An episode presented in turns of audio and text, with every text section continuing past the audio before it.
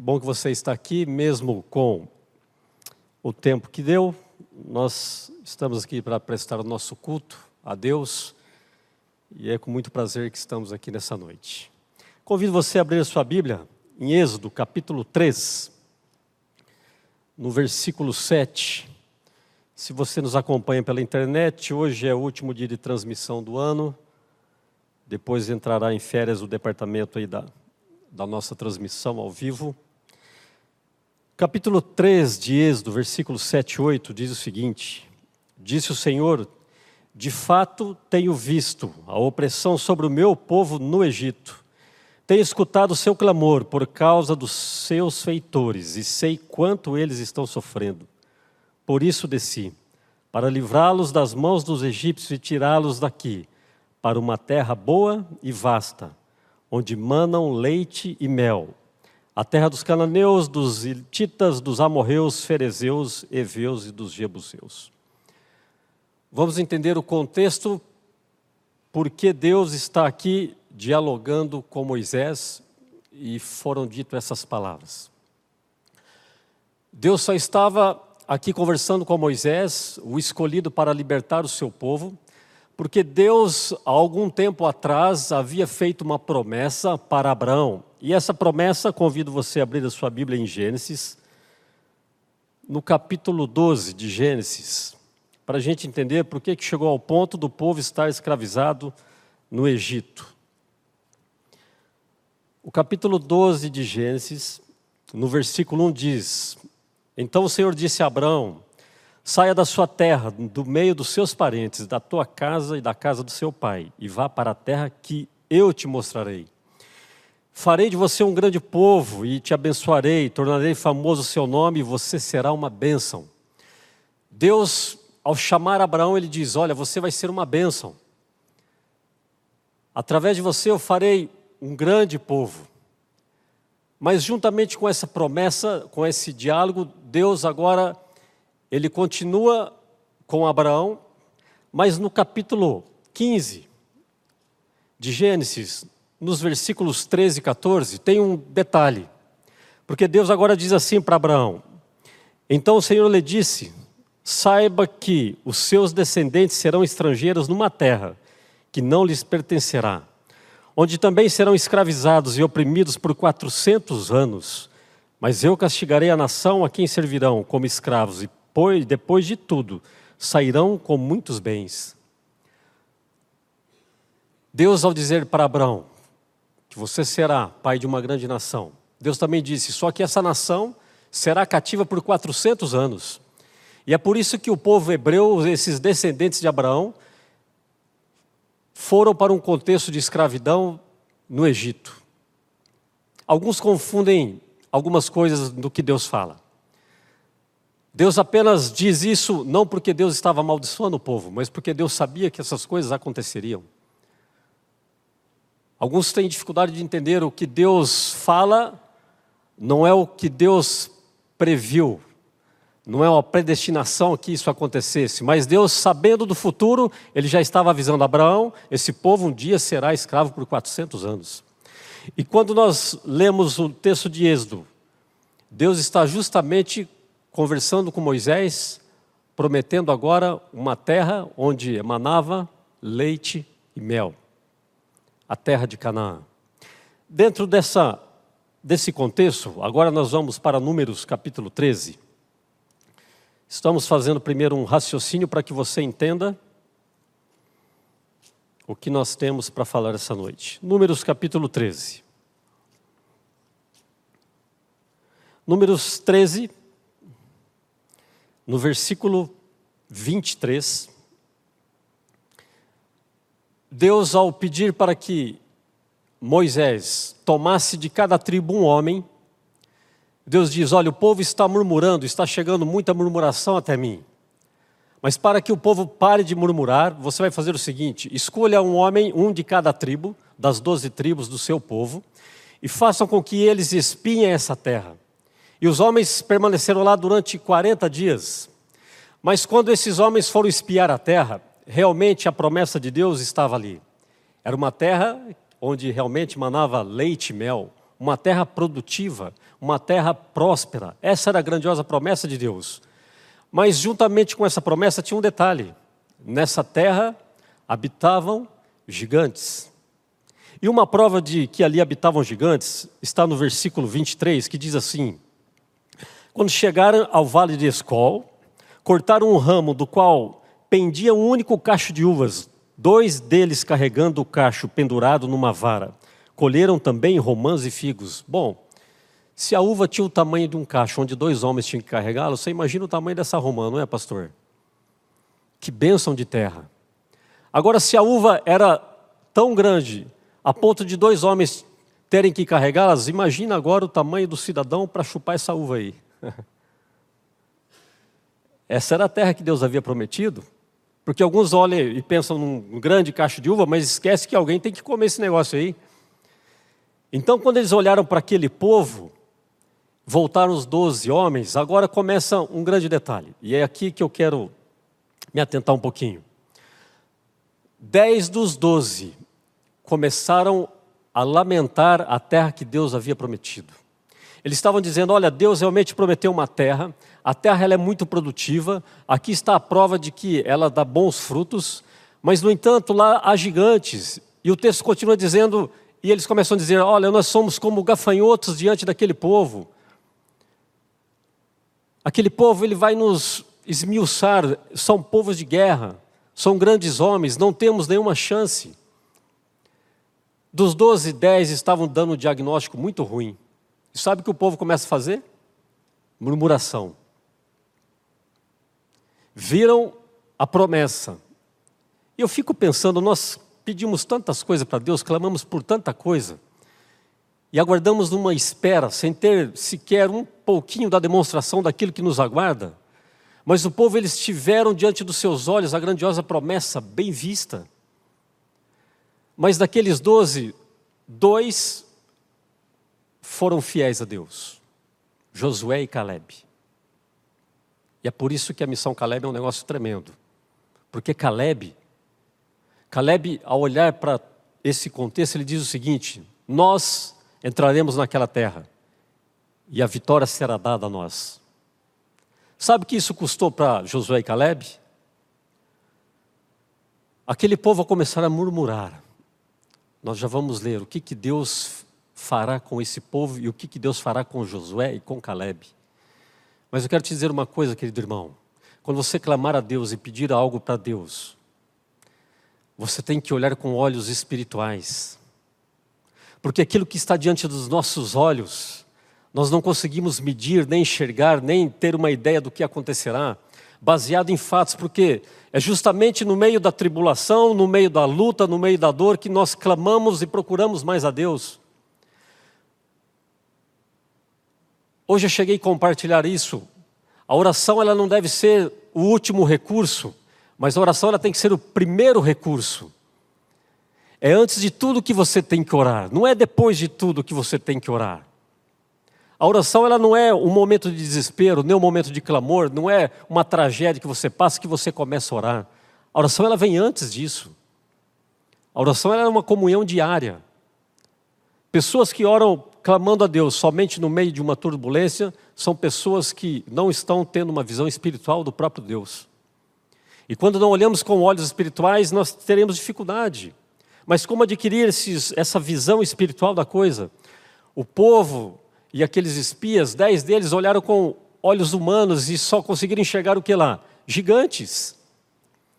Esqueceram da promessa, esqueceram da promessa para Abraão, esqueceram da promessa para Moisés, esqueceram das pragas que caíram no Egito, esqueceram da libertação, esqueceram da celebração da primeira Páscoa onde Deus milagrosamente tirou todo o seu povo daquela escravidão. Porque viram gigantes. O que, que você tem visto na tua vida espiritual? O que, que você tem experimentado enxergar com Deus? O tamanho da sua comunhão com Deus é justamente o tamanho de onde a sua visão vai chegar. Quando eu e você não temos uma boa comunhão com Deus, a nossa visão, nós somos míopes. Não sabemos esperar em Deus. E era o que estava acontecendo com aquele povo. Abra sua Bíblia. Deixa marcadinho aí que a gente vai voltar depois em números. Em Salmos 105. Sabe que Salmos 105 e 106 ele fala justamente sobre a saída do povo do Egito e como Deus foi se manifestando. Salmo 105, de 8 a 11, diz assim: 7. Ele é o Senhor, o nosso Deus, Deus, Deus que seus decretos são para toda a terra. Ele se lembra para sempre da sua aliança, por mil gerações, a palavra que ordenou, da aliança que fez com Abraão, do juramento que fez a Isaac. Ele o confirmou como decreto a Jacó, a Israel como aliança eterna, quando disse: Darei a vocês a terra de Canaã, a herança de que lhe pertence. Deus já havia dito: Olha, essa terra será de vocês. Deus já havia prometido: essa terra será de vocês. Não será de mais ninguém. Eu escolhi essa terra para vocês. Mas quando chegaram diante dessa terra, os olhos deles vacilaram. E dentro desse contexto, olha só, Salmo 105, ele continua dizendo assim, ó, versículo 16, por exemplo, ele mandou vir fome sobre a terra e destruiu todo o seu sustento, mas enviou um homem adiante deles, José, que foi vendido como escravo. E agora o salmo começa a contar histórias, as histórias, e ele diz também no versículo 29: Ele transformou as águas em sangue, causando morte de peixes, a terra ficou infestada de rãs, e relata todas as pragas que caíram no Egito. Mas agora no capítulo, capítulo 106 de Salmos, Diz assim: começa, deem graças ao Senhor, porque Ele é bom, o seu amor dura para sempre. Quem poderá descrever os feitos poderosos do Senhor, ou declarar todo o louvor que lhe é devido? No versículo 7 diz: No Egito, os nossos antepassados não deram atenção às tuas maravilhas, não se lembraram das muitas manifestações do teu amor leal, e rebelaram-se junto ao mar, ao mar vermelho. Interessante como a Bíblia se conversa. Aqueles homens agora diante da terra de Canaã começaram a murmurar. Temos que confiar em Deus. Temos que ter olhos de fé. Hebreus 11 diz assim: Todos estes olharam a promessa de longe, mas não a alcançaram. No entanto, permaneceram firmes. Isso é fé. A promessa de Deus está prometida. E a Canaã celestial está prometida. E talvez muitos de nós, durante toda uma vida, buscando isso, não veremos ainda a promessa chegar. Mas, no entanto, a diferença é que esses homens morreram pela fé, enxergando a promessa de longe. Continuando. Abrem Êxodo 33. Êxodo capítulo 33. O povo havia acabado de fazer uma coisa que desagradou muito a Deus. Moisés, ao conversar com Deus no monte por 40 dias, o povo se corrompe, constrói um bezerro de ouro, tiraram suas joias dos pendentes, das orelhas, das cadelas, derreteram e começaram a adorar um bezerro. E no capítulo 33, Deus diz o seguinte: Olha, eu não irei no meio de vocês, porque se eu for, eu vou consumir vocês. Deus está virado com eles. Vocês foram desobedientes. Porque no capítulo antes de Êxodo 20, no 19, você vê o povo fazendo um compromisso com Deus porque receberiam ali as suas leis. Mas Deus agora vê que o povo não foi fiel à palavra. E agora Deus, eu enviarei, ele diz: Eu enviarei um anjo que vá à frente de vocês. Sabe qual é a resposta de Moisés? Êxodo 33, no versículo 14, diz assim: Respondeu o Senhor: Eu mesmo acompanharei e lhe darei descanso. Então Moisés lhe disse: Se não fores conosco, não nos envieis. Porque no 33, de 1 a 5, você vai ver Deus questionando o povo. E Deus disse: Não vou com vocês. E agora, depois de Moisés interceder, Deus diz: Então eu irei. E aí Moisés retruca e fala: Olha, se for para o senhor não ir, nem me mande. Deixe a gente aqui. Mas Deus, fiel na sua promessa, considerou o pedido do líder, do grande líder Moisés, e seguiu junto com o povo. Mas como o povo reclamava, nós chegamos então no, número de, no livro de Números, e agora eles descem até aquela terra que emanava leite, mel. Mas o que o, o povo realmente valorizava era a presença de Deus. Muitos valorizam outras coisas, valoriza bens materiais. Aqueles homens queriam a bênção, eles queriam tudo o que Deus havia prometido, mas a bênção material, não a bênção espiritual. Para Moisés, o que mais importava no coração dele era a presença de Deus, independente do que seja. O que há de mais importante na nossa vida é a presença de Deus. Sem presença de Deus, não tem a bênção de Deus. E talvez pelos meus próprios esforços, por teimosia nossa, talvez você seja dedicado no seu trabalho, passa horas trabalhando, estudando, dedicando tempo, mas se não for com a presença de Deus, está fadado a dar errado. Porque dará certo para a glória desse mundo, mas para o reino dos céus, dará errado. Porque Deus não tem abençoado. Então, para tudo que nós formos fazer, temos que dar crédito para a presença de Deus. E a presença de Deus em Isaías 43, ele diz assim: Olha, você vai passar pela chama, mas ela não arderá em ti. Você passará pelas águas, mas elas não vão te submergir, porque eu sou o teu Deus, que te amo, que te formei, que te conheço, e não temas, pois estás comigo. Entende a presença de Deus? Bom, depois de Deus prometer essa vitória, e uma coisa que nós muito queremos e buscamos é vitória. Todos nós queremos bênçãos, cestos cheios, mas sabe qual é o problema? Todos queremos os cestos cheios, mas carregar o cesto ninguém quer. Porque junto com a bênção vem responsabilidades. E muitos de nós, muitos da igreja, não querem responsabilidades com a igreja, porque responsabilidade com a igreja de Deus Nós não queremos esse compromisso com Deus. Por quê? Porque se Deus me abençoar a tal ponto, a minha responsabilidade aumentará e muito diante dele. E Deus cobrará. E a Bíblia diz assim: ai dos pastores que não apacentam as minhas ovelhas. Ai desses.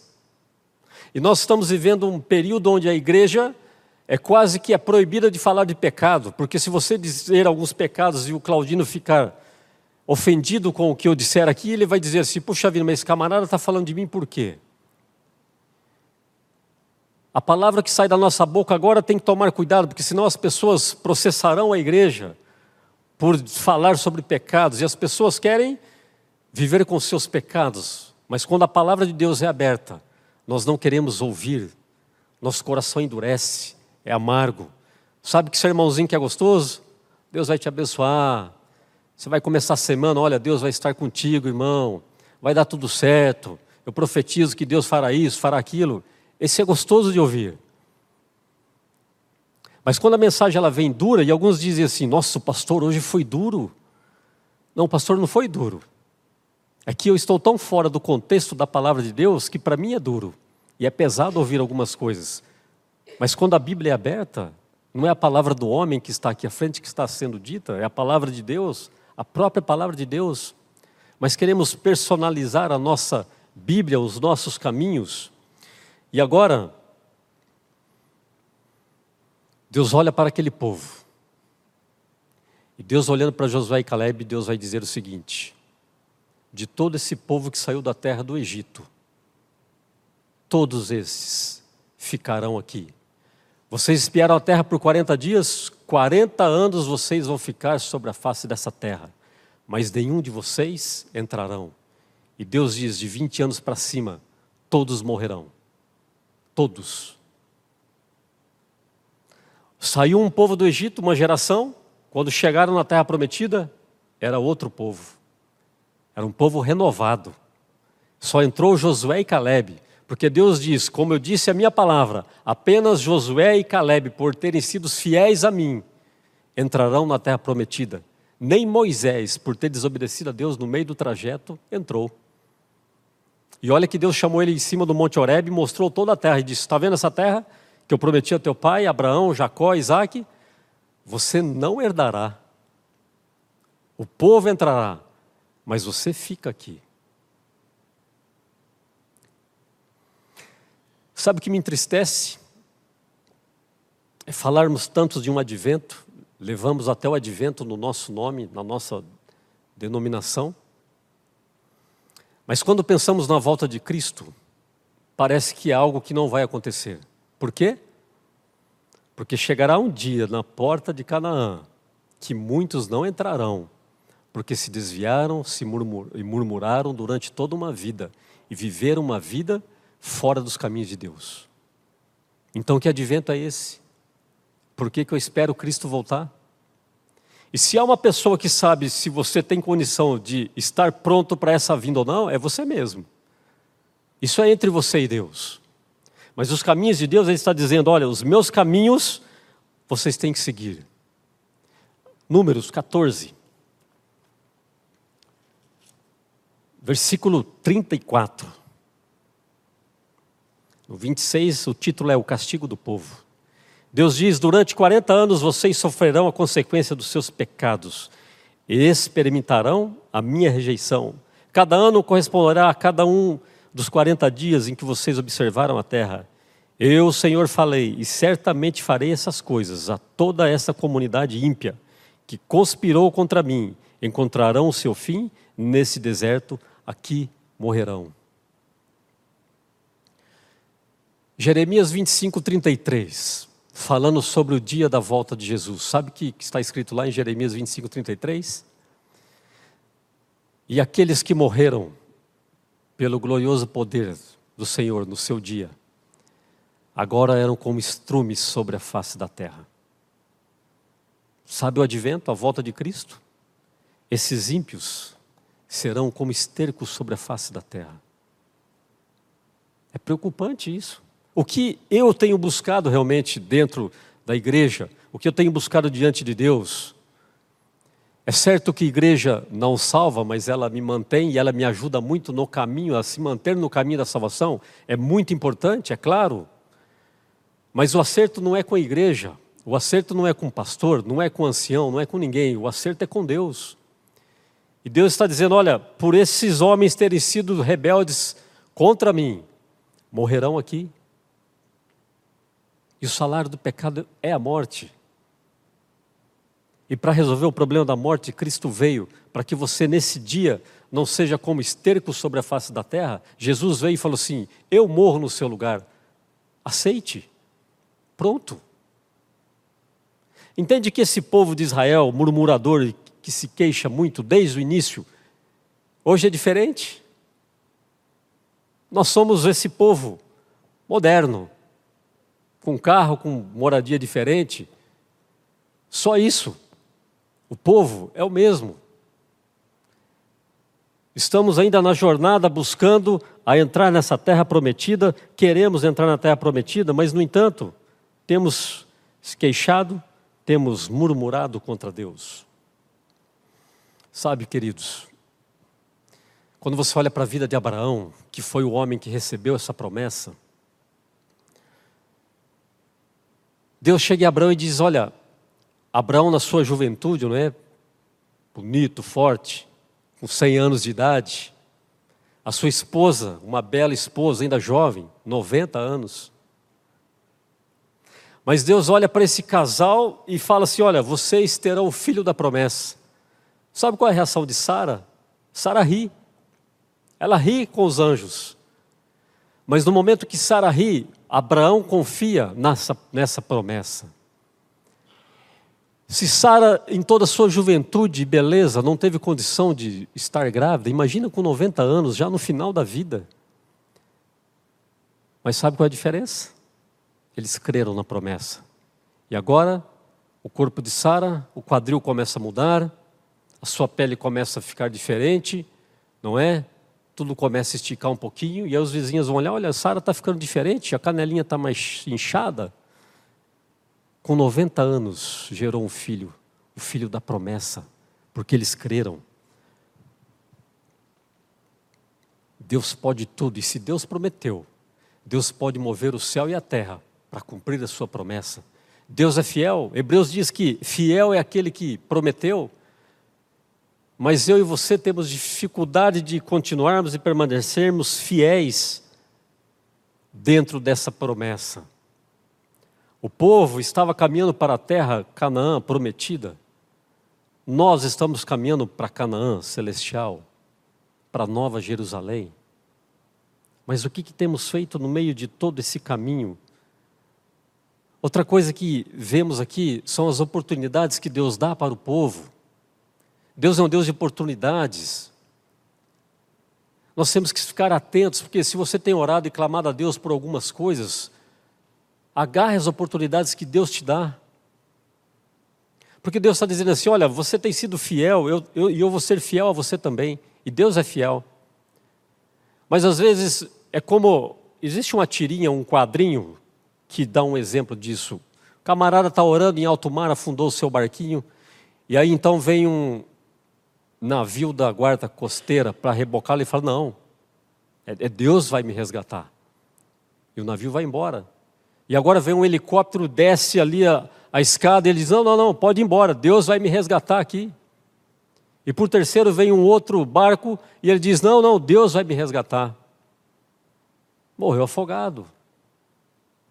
Por três vezes as oportunidades chegaram, Deus colocando pessoas. Acontece que Deus usará ferramentas durante toda a nossa vida para que te dê oportunidades. Não espere que Deus vai se manifestar dentro do seu quarto, uma luz brilhante, um Shekinah não é isso que Deus está falando, mas Deus vai usar de circunstâncias da sua vida para cumprir a sua promessa que Ele fez a mim e a você.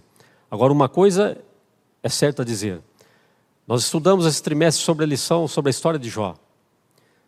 A fidelidade de Jó é o seguinte: Jó, nós sabemos que Jó recebeu tudo em dobro, mas Jó não sabia e Jó não esperava. E se Jó fosse a sepultura, sofrendo daquela maneira, Jó tinha permanecido assim como permaneceu, fiel porque ele não estava de olho depois no que ele receberia depois, porque ele nem sabia do contexto, por que ele sofria.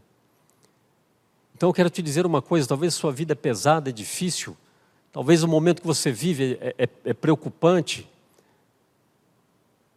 e talvez não vai se resolver mesmo. Você leve isso para a sepultura.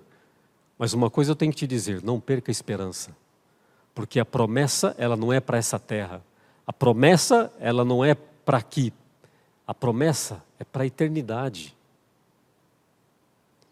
E se eu ficar com os olhos apenas nos gigantes, eu esquecerei das bênçãos que era aquela terra. Assim como aqueles homens, as oportunidades que Deus vai dando e os instrumentos que Deus vai colocando. O povo chegou a clamar tanto e reclamar tanto de Deus, que um dia eles clamaram por comida. O povo dizia que estava enjoado do maná. A Bíblia diz que o maná parecia o sabor como bolos de mel. O povo enjoou. E sabe o que o povo queria? Nós queremos carne. E sabe o que Deus fez? Deus envia um vento. E a Bíblia diz que Deus enviou tanta codornize, codorninhas, que era da altura de dois côvados. Um côvado é de 45 a 50 centímetros. Um metro de codornize cercando o arraial de uma banda e para outra quilômetros de codornas. E sabe que o povo, que a Bíblia diz, que o povo comeu tanta codorna, que o que juntou menos, ele juntou 10 homers. Sabe o que é isso aí? É um barril de 35 litros. O que tinha menos codorna, ajuntou 10 desse. E a Bíblia diz que eles comeram tanto que saía carne pelo nariz. É Deus suprindo o povo e mostrando o povo e falando assim: Eu estou contigo. E sabe o que o povo fazia? Se queixava murmurava: Onde está Deus? Foi para isso que o Senhor trouxe a gente para o deserto, para morrer na mão dos egípcios aqui, depois diante do Mar Vermelho. Então, quantas vezes na vida eu e você temos olhado para esse Deus e porque tudo a gente culpa a Deus. Olha, por que, que Deus permite? Por que, que Deus permitiu? Senhor Deus, eu tenho sido fiel. Por que, que Deus permitiu meu filho nascer assim? Não, por que Deus permitiu que a minha vida fosse para esse rumo? Por que Deus permitiu? Deus permitiu. Claro que tudo acontece, não acontece sem a permissão de Deus. Mas de uma coisa você está esquecendo. Satanás é tão astuto que tudo na vida nós atribuímos a Deus. Quando a Bíblia diz que é por causa do pecado que existe a morte, a dor, o sofrimento, tudo. O próprio Cristo chama Satanás de o príncipe desse mundo. E sabe o que a gente faz? Se queixa de Deus. E é muito bonito falar sobre Deus, mas de uma coisa nós não podemos esquecer: do inimigo de Deus. Porque enquanto você está trabalhando e buscando a Deus, sabe o que o inimigo está fazendo? Ele não dorme dia e noite. É como um leão querendo devorar, aquele buscando um para tragar. Satanás não para, ele, ele é incansável. Ele quer te tirar isso tudo. Ele quer que você veja apenas a, a desgraça, a dor do deserto. E na Bíblia, sabe, o cristão ele ele ele está com uma cultura assim, né? Quando tudo está difícil, ele diz assim: Ah, estou passando por um deserto aí. Né, senhor Antônio? Oh, rapaz, estou num deserto. Puxa vida, estou num deserto. Mas quando você vai para a Bíblia, é no deserto onde Deus faz os maiores milagres. As maiores promessas se cumprem durante o período do deserto. As maiores manifestações de Deus é justamente no deserto. É onde Deus mais abençoa um povo, é, é justamente no deserto. E nós ficamos aí se queixando e tal, isso, aquilo. E se a vida está difícil, eu quero te dizer uma coisa. Isso não é teologia da prosperidade, né? É bem ao contrário, porque se está difícil, vai piorar. Porque isso é profético e é bíblico. Se você espera uma melhora, desculpa te decepcionar, mas a Bíblia diz que vai piorar. Coisas piores do que nós temos vistos acontecerão. Você vai para 2 Timóteo capítulo 3, e os homens eram ali amantes de si mesmos, orgulhosos, jactanciosos, soberbos. E aí vai uma lista infinita de cinco versículos, só porcaria. Só. Esse é o contexto para o tempo do fim. Eu espero que você nessa noite não olhe apenas para as dificuldades de receber a bênção. Talvez uma bênção tenha chegado tão perto de recebê-la, mas a gente desiste, deixa de orar, deixa de louvar a Deus. Às vezes está ali, ó, como se diz por aí, na cara do gol. Mas começamos a murmurar, a questionar e a reclamar e desistimos no meio do caminho. E muitos daqueles não entraram na terra prometida por causa disso. Eu espero que a tua fé não se abale. Eu espero que a tua vida seja firme realmente na rocha, que é Cristo. Essa noite eu gostaria que você clamasse realmente para que Deus atuasse na sua vida assim, desde a hora que você acorda até na hora que você vai para a cama. E sabe quando Deus não vai fazer isso? Quando você não quiser. Se há uma coisa que pode limitar a Deus, é a tua vontade, é a tua liberdade. Deus só vai até aí. Deus quer salvar todos. Cristo morreu por quem? Todos. Todos vão se salvar? Não. Por quê? Todos que aceitarem essa promessa. Eu espero que você alcance a promessa. É o nosso desejo e a nossa oração nessa noite. Amém. Cantaremos uma última música e aí a gente ora.